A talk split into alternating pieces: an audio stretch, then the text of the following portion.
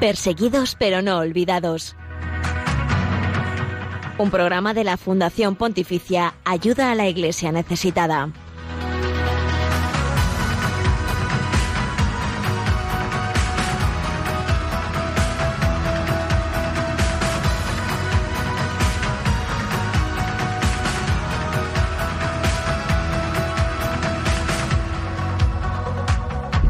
Buenos días, eh, bienvenidos a este programa de Radio María que quiere ser puente de información, oración y caridad con la Iglesia pobre y perseguida alrededor del mundo. Gracias por acompañarnos en Perseguidos pero no olvidados. Hoy, martes 25 de junio, celebramos a Santo Domingo Domín, laico catequista y mártir en Vietnam durante la persecución anticatólica a mediados del siglo XIX. Él eh, que fue especial protagonista de la evangelización en este país de Asia como catequista que enseñaba la fe a muchos otros eh, pues compatriotas suyos vietnamitas. Hoy pedimos que interceda por los cristianos que todavía en Vietnam siguen sin poder vivir actualmente su fe con plena libertad. A él también encomendamos el programa de hoy, encomendamos todas las intenciones eh, de las personas que estáis eh, ya sintonizando Radio María y que nos vais a acompañar en nuestro programa de hoy.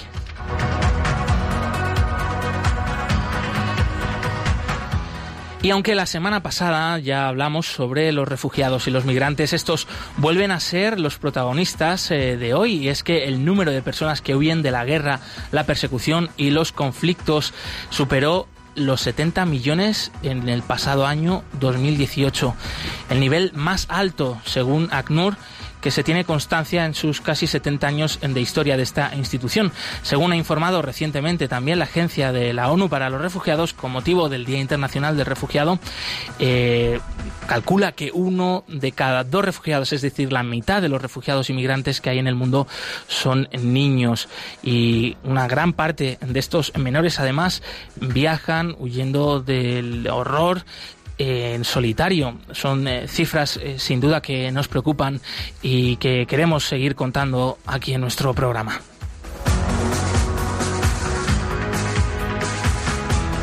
España además es eh, país receptor de refugiados y es la puerta de entrada a Europa para miles de personas que llegan por tierra, mar y aire. Muchos de ellos además jugándose la vida para conseguir una oportunidad mejor aquí y también en otros eh, países de nuestro continente. Vamos a conocer más de cerca esta realidad y la labor que realiza especialmente la Iglesia aquí en España para atender a estas personas. En unos minutos eh, vamos a estar en compañía de Gabriel Delgado, él es director del Secretariado Diocesano de Migraciones de la Diócesis de Cádiz y Ceuta.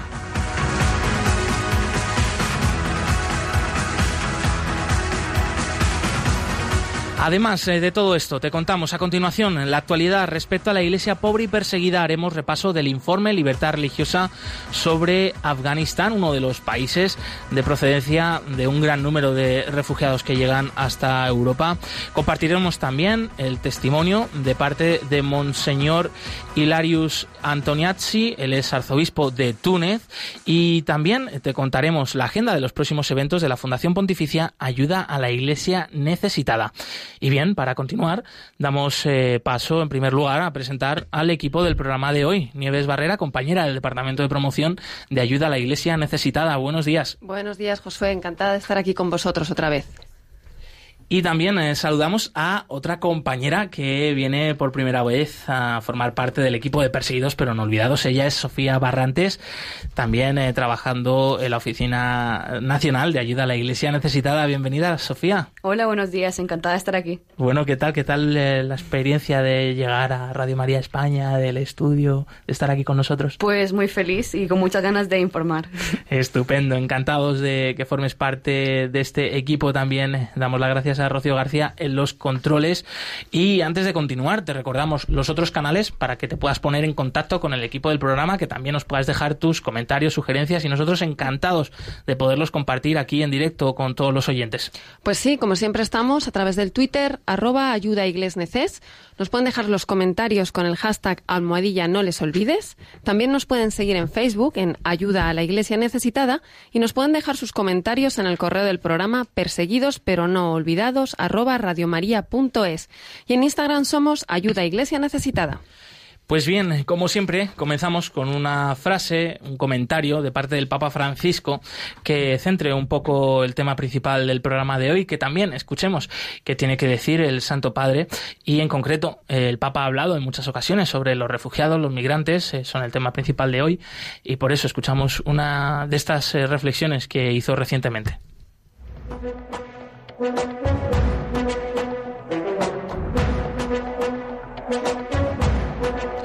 En palabras del Papa.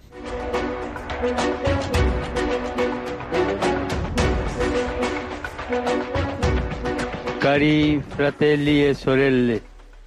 Queridos hermanos y hermanas, sono state proclamate beate María Carmen Lacaba Andía Ayer en Madrid fueron proclamadas beatas María Carmen Lacaba Andía y tres hermanas de la Orden Franciscana de la Inmaculada Concepción, asesinadas por odio a la fe durante la persecución religiosa que tuvo lugar entre 1936 y 1939.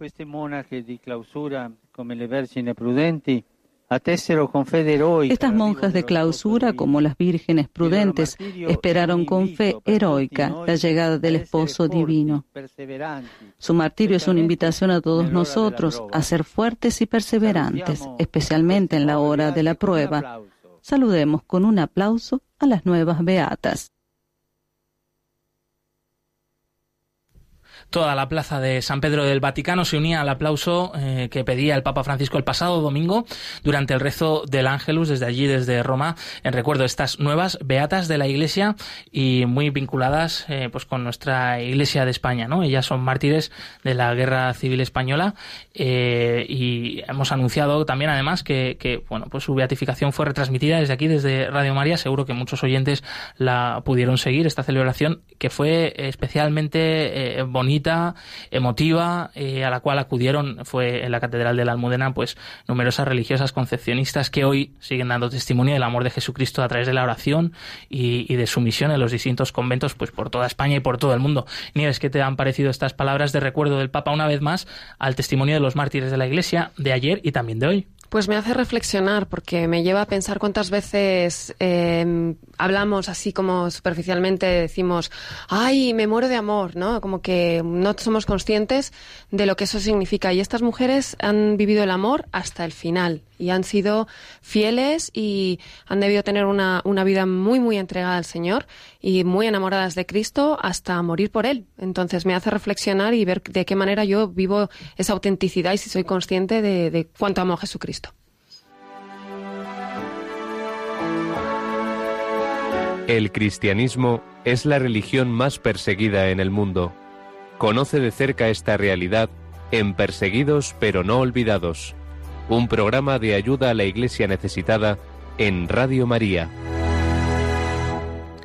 La Iglesia mártir que sigue dando hoy testimonio alrededor del mundo. Los cristianos pobres y perseguidos no son motivo de grandes titulares, desgraciadamente, en muchos medios de comunicación. Sin embargo, nosotros aquí, en Perseguidos pero no olvidados, en Radio María, sí queremos que ellos sean noticia.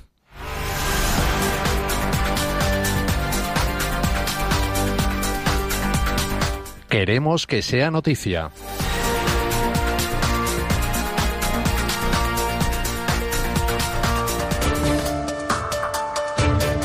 Fallece Monseñor Estefano Liside, obispo de Tianjin, un testimonio auténtico del Evangelio de Cristo en China. En la víspera de Pentecostés, el 8 de junio de 2019, a las 11 de la mañana, a la edad de 93 años, ha muerto pacíficamente Monseñor Estefano Lisede, obispo de la diócesis de Tianjin, China. Sufría de una enfermedad crónica durante muchos años y recientemente había sido admitido en el, hospital de Gixian. El prelado estuvo encarcelado hasta en tres ocasiones por la persecución del Partido Comunista Chino. Monseñor Estefano Licede fue muy querido y siempre fue un punto de referencia para sacerdotes y fieles laicos. Profundamente devoto de María, estaba muy atento a la evangelización y a la misión de la Iglesia. Ayuda a la Iglesia necesitada crece en 2018, un 5% más de benefactores y un 6% más en donativos. El número de personas que confían en ayuda a la Iglesia necesitada para sostener a la Iglesia que sufre en todo el mundo sigue creciendo. Durante el año pasado, nuestros benefactores han aumentado en un 5,1%, pasando así de 18.000 a 19.000 personas. Javier Menéndez Ross, director de ACE en España, ha destacado este crecimiento de benefactores.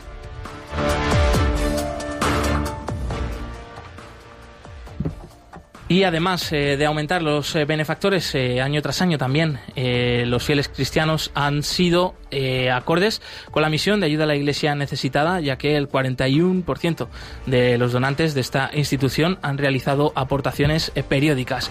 Por su parte, Antonio Sainz de Vicuña, presidente de Ayuda a la Iglesia necesitada en España, ha señalado que además de la construcción y el apoyo a sacerdotes con estipendios de misa, la ayuda de emergencia supone una de las causas a las que ha sido destinada la mayor parte de la ayuda.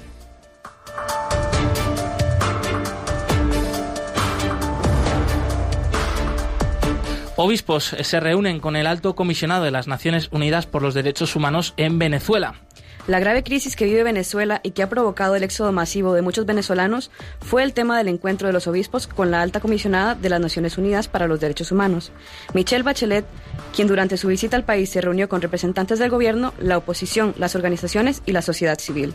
En la tarde del 21 de junio, el alto comisionado se reunió con una delegación de la Conferencia Episcopal Venezolana, encabezada por su secretario general, Monseñor José Trinidad Fernández, quien entregó una carta firmada por el Comité Ejecutivo de esta institución que se presenta la situación y se prevé una solución a la crisis. El sufrimiento del pueblo de Nigeria continúa, según ha relatado la religiosa dominica Sor Jacinta en Guajiri. El pasado 23 de junio, en el auditorium del Liceo de Dongsun, en la arquidiócesis de Seúl, se desarrolló un encuentro de oración para la reconciliación, la unidad y la paz en la península coreana. El evento fue organizado por el Comité de la Reconciliación Nacional de la Arquidiócesis de Seúl en el ámbito de la Jornada Nacional de Oración instituida por la Conferencia Episcopal Coreana en 1965. Esta se celebra cada año el 25 de junio, día en el cual hace 69 años Corea del Sur fue invadida por parte de las tropas norcoreanas y que dio inicio a la trágica guerra fratricida. Para más información, estas noticias y toda la actualidad diaria sobre la Iglesia pobre y perseguida pueden visitar la web ayudalaiglesianecesitada.org.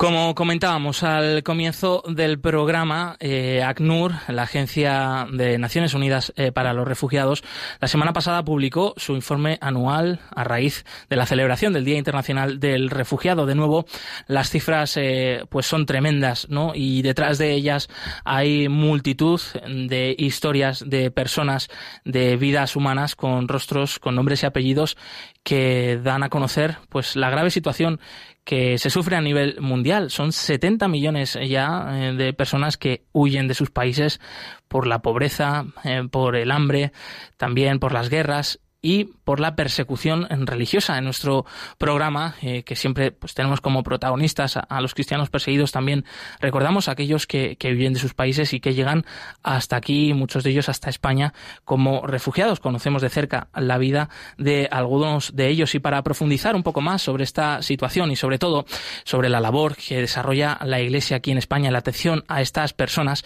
tenemos al otro lado del teléfono ya a Gabriel Delgado, el es director del Secretariado Diocesano de Migraciones de la Diócesis de Cádiz y Ceuta. Gabriel, bienvenido. Hola, muy buenos días, bien hallado. Eh, más allá de, las cifras eh, que, hemos, que hemos comentado ahora, eh, ¿cuál es la situación realmente que, a la cual os enfrentáis día a día desde vuestra misión como Secretariado Diocesano de Migraciones en Cádiz y Ceuta? Bueno, estamos en una diócesis que, em, además de parecerse a todo el resto de las diócesis españolas, porque hay una, emigración presente en prácticamente casi todos los pueblos y casi todos los barrios, una emigración plural de más de 100 nacionalidades. Eso yo creo que es común ahora mismo en España a todas las ciudades a todos los barrios, ¿no? Y la Iglesia tiene que salir al encuentro de estos hermanos que son los nuevos vecinos que han llegado a nuestros pueblos, a nuestras parroquias. En el caso nuestro, al ser una diócesis fronteriza, tenemos muchos kilómetros de costa frente a África, fundamentalmente frente a Marruecos, pero también la diócesis en Ceuta, eh, frontera terrestre, porque también limita con Marruecos. Bueno, pues mm, de alguna manera también tenemos que abordar esta otra realidad, sobre todo de la emigración, de la desesperación, que es aquella emigración que por no tener mm, la posibilidad de acceder a la documentación necesaria, lo que popularmente es conocido como, como los papeles, tener los papeles necesarios, pues mm, tiene que utilizar otra serie de vías y de procedimientos eh, que muchas veces se convierten en dramas y en tragedias, ¿no? La labor de la Iglesia, la, la labor de, en este caso nuestra, pues es siempre ofrecer un rostro cercano, fraterno, amable, una mano tendida a, esta realidad. Eh, Gabriel, uno mm, de los hechos concretos de, cómo estáis atendiendo a, estas personas migrantes, refugiados, desde la diócesis de Cádiz y Ceuta, es el Centro Tierra de Todos. Cuéntanos un poquito más sobre esta iniciativa y esta misión. Sí, nosotros tenemos en la diócesis, gracias a Dios, tenemos dos recursos importantes uno de ellos es Tierra de Todo, es la antigua casa donde vivían los obispos, es un edificio de tres plantas, y que el anterior obispo, Monseñor Antonio Ceballo, decidió dedicar a mm, la atención social, fundamentalmente de los inmigrantes y de los jóvenes de ambientes populares. Bueno, mm, todos los, digamos, todos los recursos de integración que manejamos a nivel de la diócesis están centrados en esta casa, en esta institución. Estamos hablando, por tanto, de tenemos un servicio jurídico fundamental para, para los inmigrantes, pasar de, de la clandestinidad, de no tener documentación, a tener documentación, es pasar de la noche a la luz, es pasar a existir, a tener un nombre, eh, a poder buscar trabajo, eh, por tanto, acceder a, tener, digamos, una vida digna. Eh, tenemos también el recurso de la atención social, muy personalizado, es decir, los inmigrantes en un primer momento lo que necesitan es ser atendidos, ser escuchados, cada uno tiene una historia mm, llena de muchas heridas que necesita que alguien la escuche y la atención social, bueno, pues se deriva al inmigrante a los distintos recursos que tenemos. Pueden ser de, en algunos casos, para poder integrarse, pues del aprendizaje del idioma, porque vienen de países donde no se habla el español y, es fundamental, por tanto, el idioma para poder integrarse, o puede ser para hacer unos cursos de formación, unos talleres, eh, para mm, eh, acudir al sistema sanitario. De alguna manera, eh, la atención social lo deriva a mm, múltiples recursos, ¿no? Eh, Gabriel... Y que tenemos otro centro, que es un centro de, acogida humanitaria, donde habitualmente tenemos acogida una media de 40 inmigrantes que habitualmente llegan eh, por el estrecho en pateras. Mm. Gabriel, eh, te preguntaba, perdónate, medio interrumpía, eh, uno de los datos de este último informe de ACNUR sobre la situación de los migrantes y los refugiados en el mundo es que eh, la mitad, uno de cada dos de estas personas que, huyen de sus países son menores, son niños. esto también os enfrentáis a ello en vuestra atención desde la diócesis de Cádiz y Ceuta y qué podéis hacer en estos casos?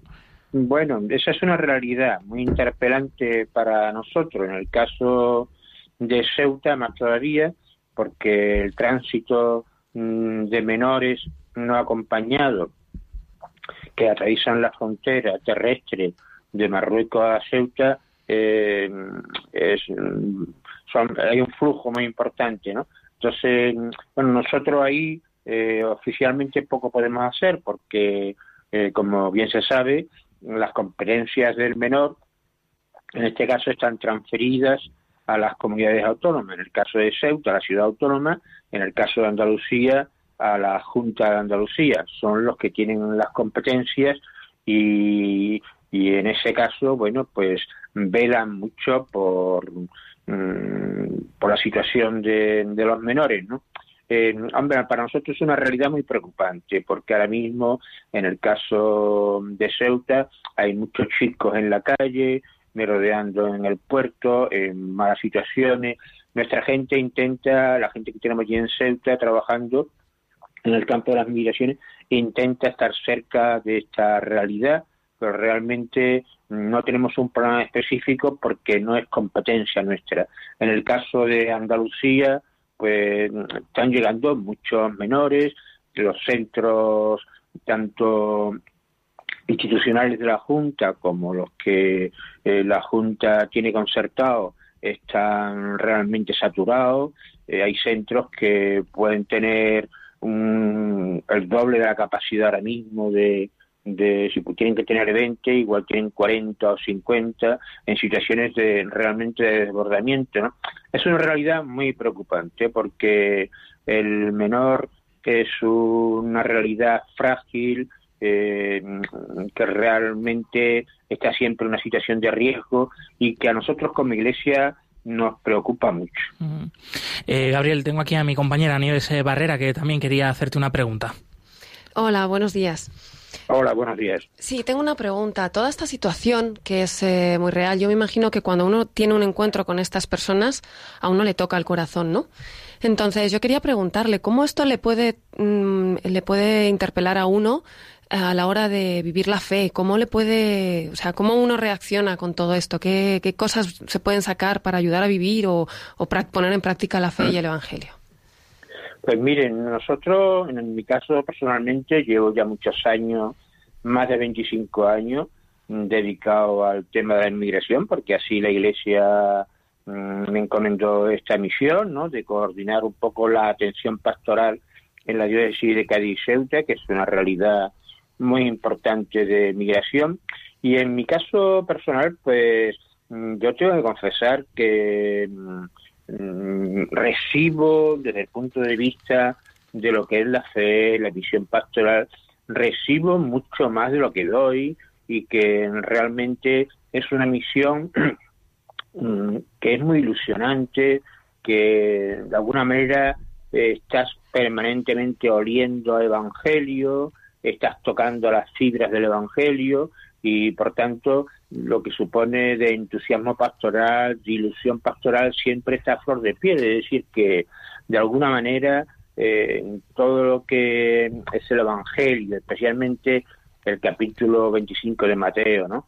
Mm, que se va encontrando un poco con todas las realidades de heridas en el mundo, pues uno se va encontrando con ella y, y va sintiendo que está tocando el Evangelio y que recibe mucho más de lo que da. Qué bueno. Eh, Gabriel, también eh, la vida de estas personas eh, en muchos casos son vidas dramáticas de mucho dolor, de mucho sufrimiento, pero también hay esperanza y, hay historias también de, triunfo. No sé si seguro que en estos 25 años que llevas como, con esta misión habrá muchas, pero podrías compartir con nosotros una historia de, pues eso, de esperanza de, de, estas, de este del trabajo que desarrolláis con los refugiados, con los migrantes.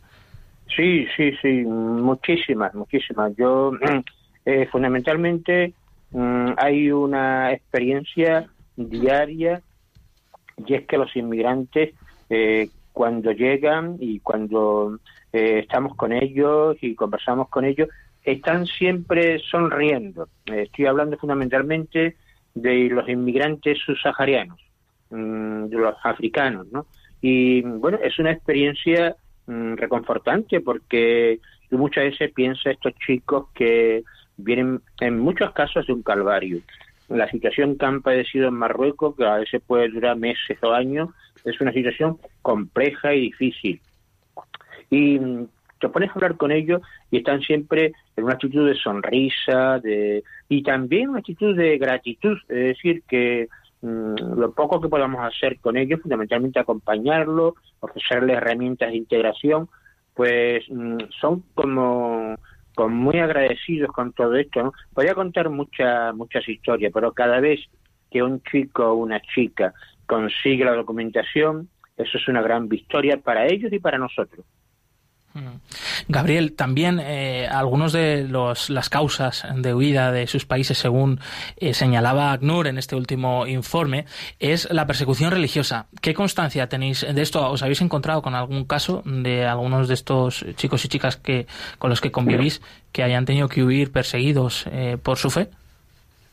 Bueno, mira, nosotros dentro de la misión nuestra en la diócesis de Ceuta asistimos a, a nivel pastoral y religioso al CIE, que es el Centro de Internamiento de Extranjeros que hay en Tarifa, donde habitualmente mm, son internados los migrantes que llegan del estrecho.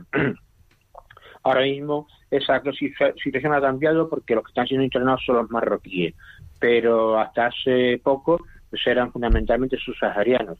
Y muchos mucho, yo creo que es el único sí en España que recoge la situación de mm, persecución, de violencia mm, que se da en muchos países de África y por la cual muchos migrantes pues están pidiendo mm, asilo. Yo la persecución por haber sido cristiano eh, o católico no me he encontrado con esa situación, ¿no? Pues sí me he encontrado con muchas otras de luchas tribales, de mm, persecución por la situación del país, eh, situaciones diferentes que todas de alguna manera recogen el perfil de, de aquella persona que tiene derecho a pedir protección internacional.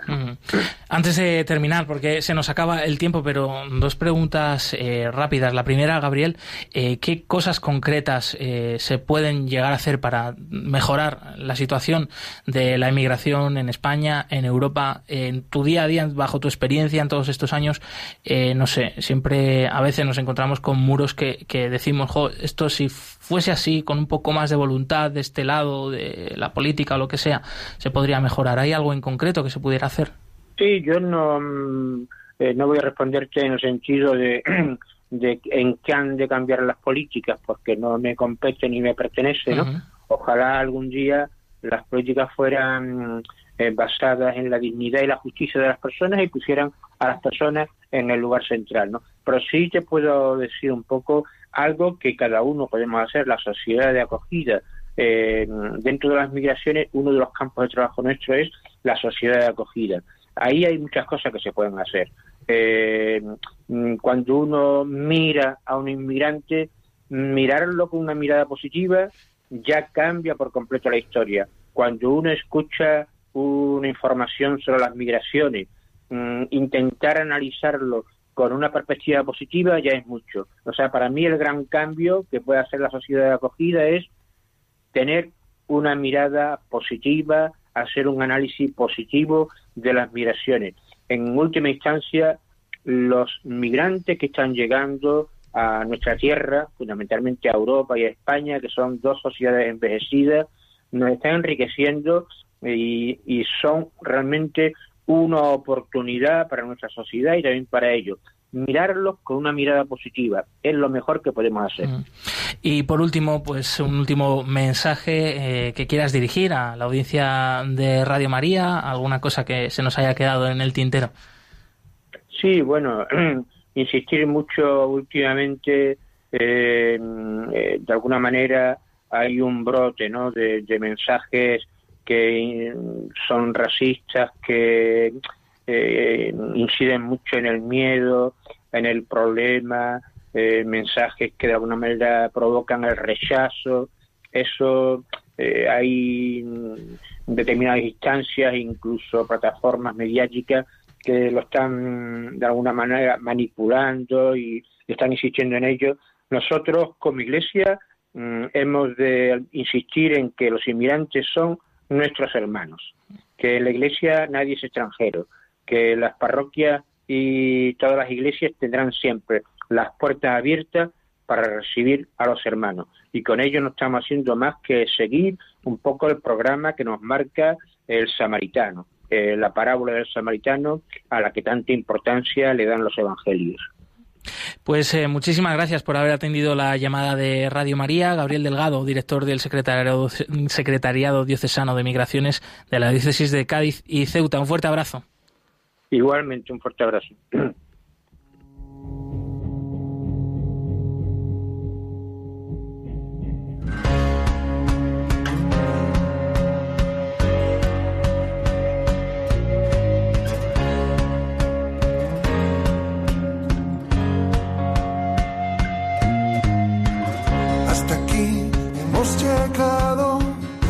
la mano es un paraíso.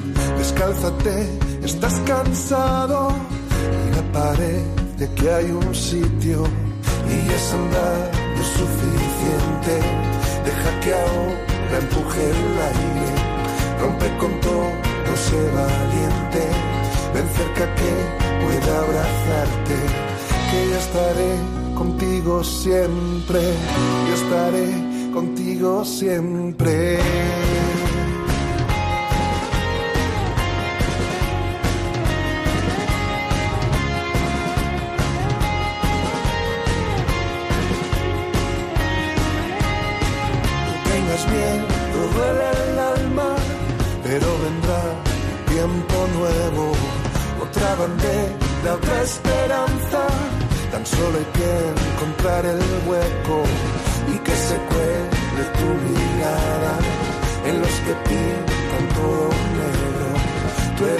Las 11 y 32 minutos, las 10 y 32 minutos en las Islas eh, Canarias. Te recordamos que estás en el programa Perseguidos, pero no olvidados, acompañando al testimonio y la vida de fe de tantos y tantos hermanos nuestros en la fe que sufren pobreza o persecución alrededor del mundo. Y es el momento también de recordarte los otros eh, canales para que puedas ponerte en contacto con el equipo del programa. Sí, como siempre, a través del Twitter, arroba ayuda También pueden dejar comentarios con el hashtag almohadilla no les olvides o nos pueden seguir eh, dejando comentarios en el, en el correo del programa perseguidos pero no olvidados arroba radiomaria.es. Y en Instagram somos Ayuda Iglesia Necesitada. Mira tú, Nieves, no sabía yo que eras tan de las redes sociales y todo esto. Bueno, bueno, yo social y de redes, todo, vamos. Yo encantada. Y en la piscinita, yo lo digo siempre, con este calor, ahí que estamos, nos, nos ponemos los cascos y comentamos, que pues es maravilloso. Otra forma de disfrutar también eh, de la radio. Y es el momento también ahora del testimonio de la semana que hoy nos llega desde Túnez.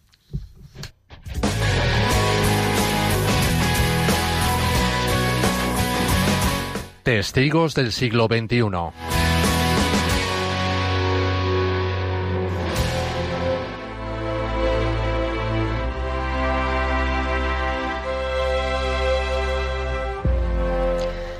La Cartago en época de los fenicios, el Túnez de hoy, es el lugar que más mártires ha dado a la Iglesia después de Roma.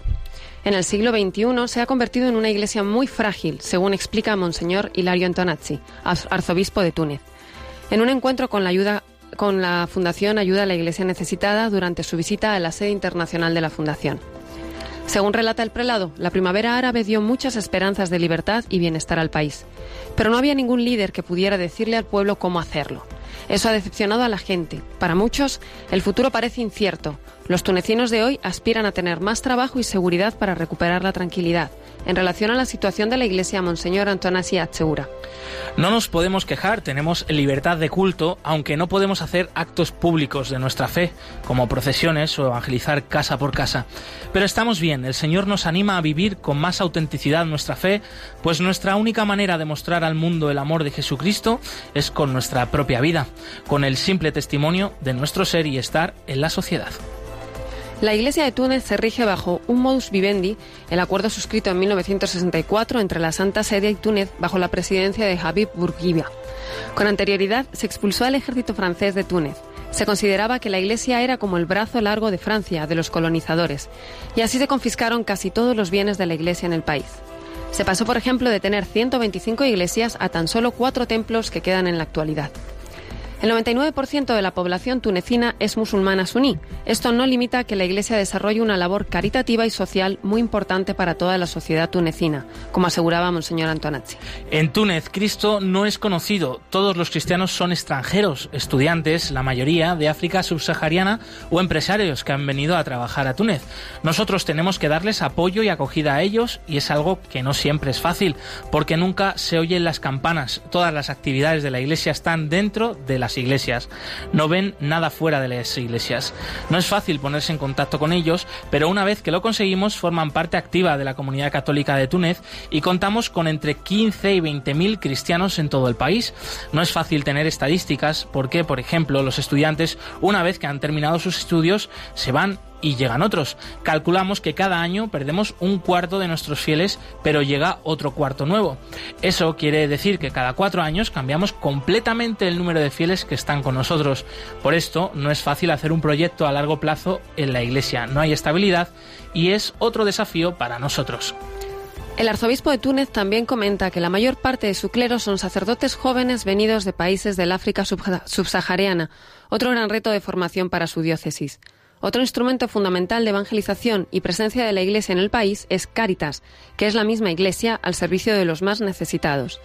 Esta misión está abierta a todos, cristianos y musulmanes. Por último, Monseñor Antonacci se dirige a las personas que desde ayuda a la Iglesia necesitada están apoyando a la Iglesia en Túnez. Tenemos realmente una iglesia frágil porque su actividad es limitada. Frágil también por la cuestión de la subsistencia, porque todo lo que teníamos fue tomado. Así que para cualquier cosa que necesitemos tenemos que pedir ayuda exterior. Ayuda a la iglesia necesitada tiene un papel muy importante para nosotros, para garantizar que podamos continuar nuestro trabajo y nuestro apostolado, especialmente por medio de este pueblo que necesita un testimonio. Esta Estar allí significa dar testimonio de Cristo con la propia vida y no solo con palabras. Los tunecinos nunca tendrán un evangelio en sus hogares, pero nosotros somos el evangelio que ellos pueden leer a través de nuestra conducta. Entonces toda ayuda que nos llega de ayuda a la iglesia necesitada hace posible que demos testimonio con nuestra vida de quién es Cristo. Me gustaría agradecer a todos los benefactores por la ayuda que nos prestan, porque nos ayuda a mantenernos en pie, nos ayuda a continuar nuestra misión.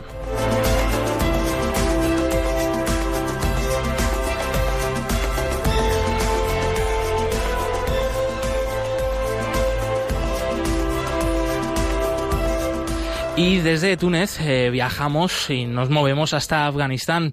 Al principio hablábamos eh, de la situación de los refugiados. Afganistán es uno de los países de procedencia del mayor eh, número de refugiados en el mundo, después de Siria, otros países como Yemen o Eritrea. Por eso queríamos acercarnos a la realidad de este país del centro de Asia y conocer un poquito más cuál es la situación sobre la libertad religiosa allí.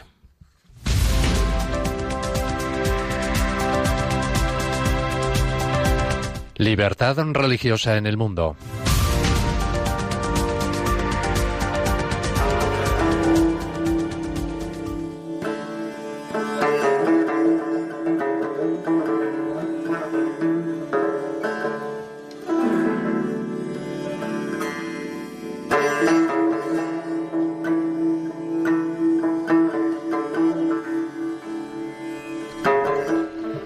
Musulmanes suníes representan el 85% de la población de Afganistán. El resto de la población está formado por musulmanes chiíes, pertenecientes fundamentalmente al grupo étnico Hazara. La constitución del país reconoce oficialmente 14 etnias, entre ellas pastún, tayika, hazara, etc.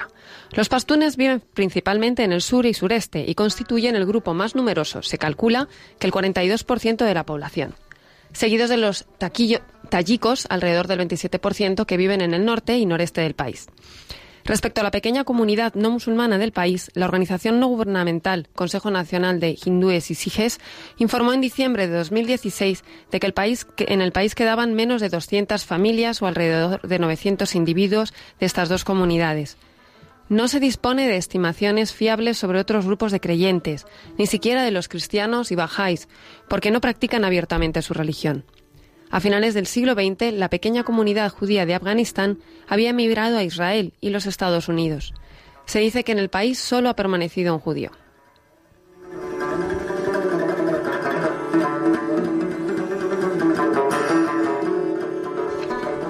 En cuanto a los incidentes eh, recogidos por el último informe Libertad Religiosa en el Mundo 2018, editado por Ayuda a la Iglesia Necesitada, se han recogido numerosas acciones que tienen como motivo la intransigencia religiosa. Entre enero de 2016 y noviembre de 2017, la UNAMA, Misión de Asistencia de las Naciones Unidas en Afganistán, ha documentado 51 ataques de corte yihadista contra personas y lugares de culto. Estos incidentes han provocado 850 víctimas civiles Dicha cifra es prácticamente el doble de las víctimas civiles registradas en atentados de este tipo durante los siete años anteriores. En un acto de represalia contra la detención de un líder talibán de la zona por parte del gobierno afgano, los talibanes secuestraron en junio de 2016 a 17 musulmanes chiíes Hazara. Posteriormente los pusieron en libertad. En julio de 2016, dos terroristas suicidas del Daesh, autodenominado Estado Islámico, atentaron contra una manifestación de chiíes es Hazara en Kabul, capital del país, matando a unas 80 personas e hiriendo a más de 400. En 2017 también fueron asesinados a causa de su fe 13, miembros de la minoría chií que eran mineros y trabajaban en una mina en Iskepar. En abril de 2018, unos combatientes también atacaron a apóstatas chiíes, entre ellos los que estaban reunidos en un centro de censo electoral en la capital, Kabul.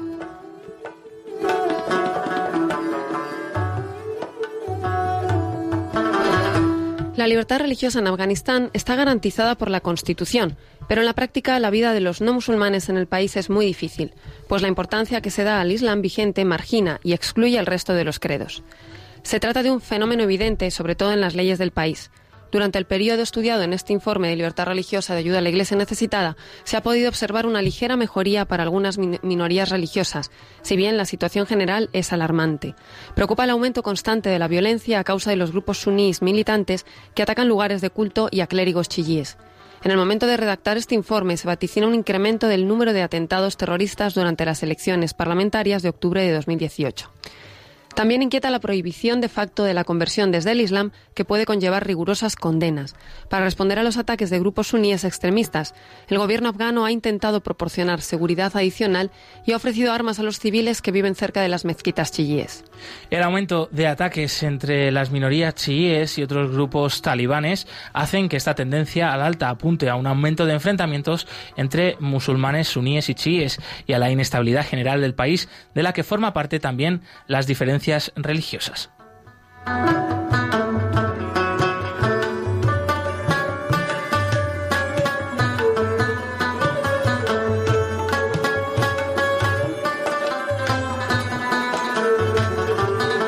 El informe completo con relación a la libertad religiosa de Afganistán y de cualquier otro país del mundo lo pueden consultar en la web ayudalaiglesianecesitada.org.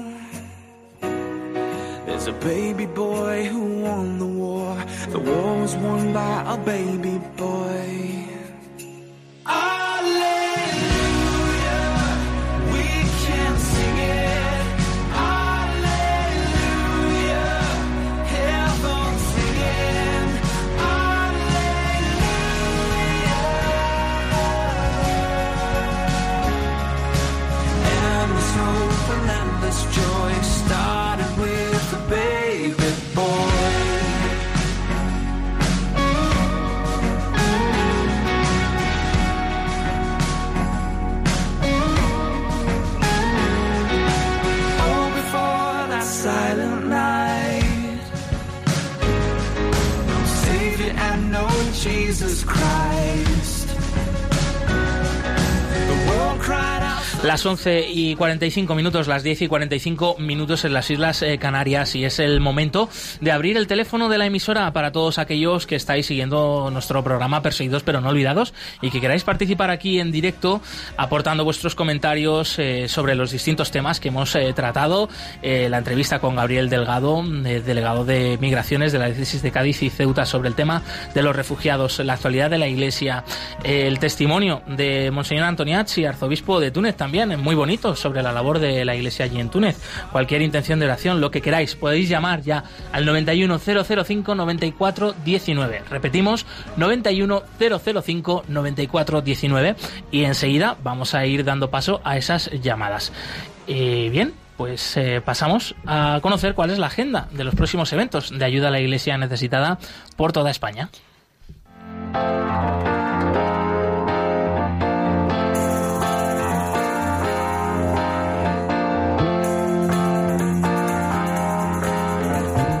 Cerca de ti.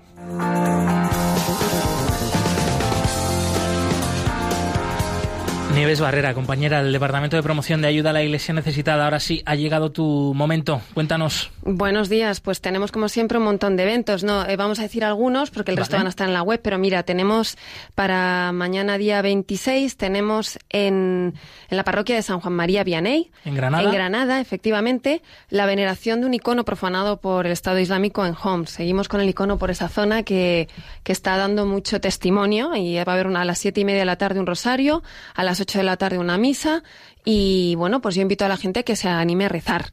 Y luego tenemos más cerquita, más cerquita, el jueves 27 tenemos dos eventos a los que yo invito en Madrid a que vaya la gente. Uno será en la parroquia del Carmen de Pozuelo del Arcón a las 6 de la tarde. Es un, un eh, ¿cómo se dice? Un, un acto para para mm, una vigilia de oración. Sí, es una vigilia de, encuentro de oración. para pedir por, por todo lo que un acto de desagravio, perdón, que no me salía la palabra.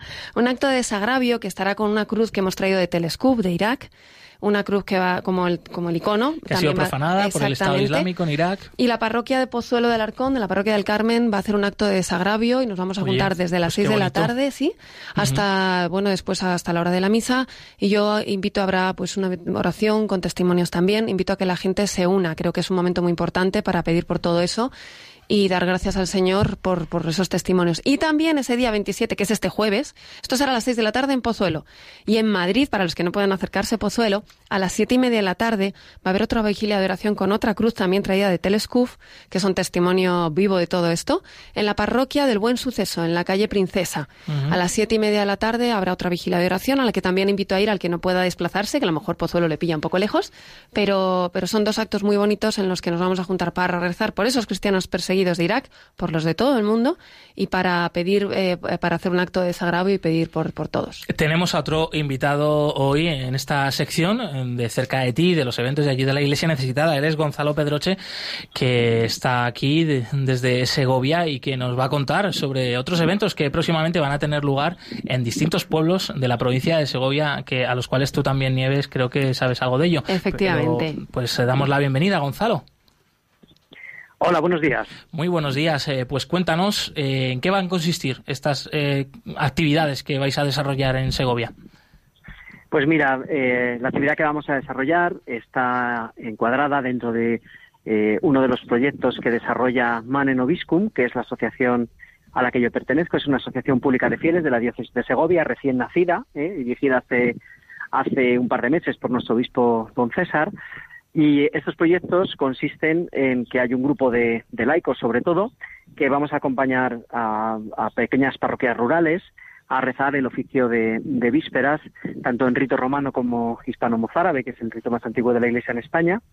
Y eh, eh, hacemos con ellos este oficio semanal o quincenalmente con el objetivo de formar agentes de pastoral en estas iglesias que no tienen culto diario o que tienen muchas dificultades para tener incluso el dominical por falta de sacerdotes, para que ellos puedan tener, eh, desarrollar un oficio litúrgico como son las, vísperas. Entonces, en el marco de este proyecto que le hacemos continuado durante todo el año, eh, aproximadamente en 15 pueblos, eh, pues vamos a hacer con, con, en colaboración con Ayuda a la Iglesia Necesitada, eh, vamos a enriquecer el proyecto trayendo un cáliz de una parroquia de, Irak que fue profanado, tiroteado por el ejército islámico y, haremos, por lo tanto, el oficio de vísperas eh, del común de mártires en estas parroquias a las que nosotros vamos habitualmente, con la presencia del cáliz y la exposición del Santísimo. Gonzalo, ¿por qué habéis eh, decidido eh, que ayuda a la Iglesia necesitada vaya de la mano conjuntamente con vosotros para hacer esta misión por estos distintos pueblos de la provincia? Pues mira, nosotros todos los proyectos que realizamos los realizamos en partenariado con otras entidades de la Iglesia, ya sean parroquias, ya sean movimientos como el Movimiento Católico, que ahora mismo estamos haciendo un raid con ellos. Eh, y en este caso, Ayuda a la Iglesia Necesitada, pues es una, una institución muy interesante que nos eh, ayuda no solamente a los cristianos perseguidos, sino a los cristianos que estamos en, en zonas pues no perseguidas, digamos, a ser conscientes eh, de muchas cosas fundamentales de nuestra fe, ¿no? Y eh, en este proyecto, con la presencia del cáliz, están plasmadas muchas de ellas. Es la conciencia de que hay cristianos perseguidos por su fe, pequeñas comunidades como nuestras pequeñas comunidades rurales, en las que, a pesar de las enormes dificultades, la gente sigue dando la vida por la fe en Cristo, eh, como el vínculo entre la vida y la liturgia y la Eucaristía eh, que es la entrega de la sangre de Cristo a la que nosotros nos unimos al comulgar, todo eso está completamente vinculado y por eso hemos, hemos querido hacer este proyecto para que ayude a nuestras pequeñas comunidades que a veces se sienten muy solas, muy perdidas, sienten que se están muriendo, les ayuden a, eh, con el ejemplo de los mártires, de los cristianos perseguidos, a tener, eh, a reforzar su fe, a reforzarse como comunidad y a unirse más al Señor en los sacramentos y en la vida litúrgica. Pues esperemos que tenga que tenga mucho éxito esta misión, claro que sí, aunque el número no será grande, pero eh, seguro que toca el corazón y el alma de muchos. Eh, tengo aquí a mi lado a Nieves Barrera que va a estar acompañándoos en esos días de misión. Eh, así un repaso rápido. Cuéntale a Nieves, por ejemplo, qué pueblos o qué sitios más principales vais a estar visitando con este cáliz profanado de Irak. Pues mira, para nosotros todos los pueblos son importantes. Hay algunos muy, muy, muy pequeños y hay otros un poquitín más grandes. Entonces, durante estos días recorreremos durante 15 días eh, pues muchos pueblos, aproximadamente 15, 16. Están Turégano, está La Granja, está Sepúlveda, eh, están pueblos más pequeñitos como Cabañas de Polendos, La Cuesta, Sotosalvos, Cantimpalos, Caballar. Eh, y además vamos a hacer un acto en Segovia que ya hemos confirmado con las Madres Dominicas en el convento de las Madres Dominicas eh, eh, también para, para, la ciudad de Segovia. ¿no? Durante todos estos actos, ya digo, habrá oficio de vísperas, del común de mártires, salvo que la liturgia mande otra cosa, y también vamos a hacer una colecta en favor de, los cristianos perseguidos. Mm. Gonzalo, no sé si quieres comentar algo antes de despedirte. Pues nada, y agradezco mucho a, la ayuda, ayuda a la Iglesia Necesitada y a Nieves la colaboración. Yo creo que es muy rico que las entidades de la Iglesia colaboremos entre nosotras. Eso es hacer Iglesia, entender que la Iglesia es algo muy variado pero muy hermoso y que tenemos en común la, fe en, el Señor y la misión que Él nos ha encomendado. Y, eh, agradeceros también a vosotros mm. pues esta posibilidad de comentar el proyecto. Pues Gonzalo Pedroche desde Manem Obiscum desde Segovia, muchas gracias eh, pues por esta iniciativa y gracias también por haber atendido el teléfono de Radio María. Un fuerte abrazo. Igualmente, hasta luego. Pues eh, yo creo que hasta aquí, ¿no, Nieves? No sé si se nos queda alguna otra acción, alguna otra actividad. Recordar que ahora en Tenerife tendremos más vigilias, siguen con las vigilias y bueno, pues todo, todo lo tenemos en la web porque vamos con toda la actividad. En vez de ir tomando nota ahora que se nos pierdan los datos, mejor visitar la web de ayuda a la iglesia. Así es, y se nos acaba el tiempo, la verdad que siempre que lo disfrutamos tanto, luego el tiempo vuela, pero una vez más, eh, gracias Nieves Barrera por haber acompañado, habernos acompañado en este programa de hoy. Gracias Sofía Barrantes también por tu estreno, gracias Rocío García en los controles. Eh, puedes volver a escuchar este programa en el podcast eh, de Radio María.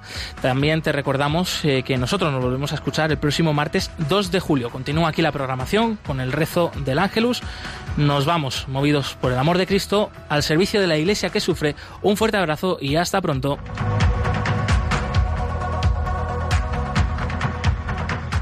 Han escuchado en Radio María, Perseguidos pero no olvidados, con Josué Villalón.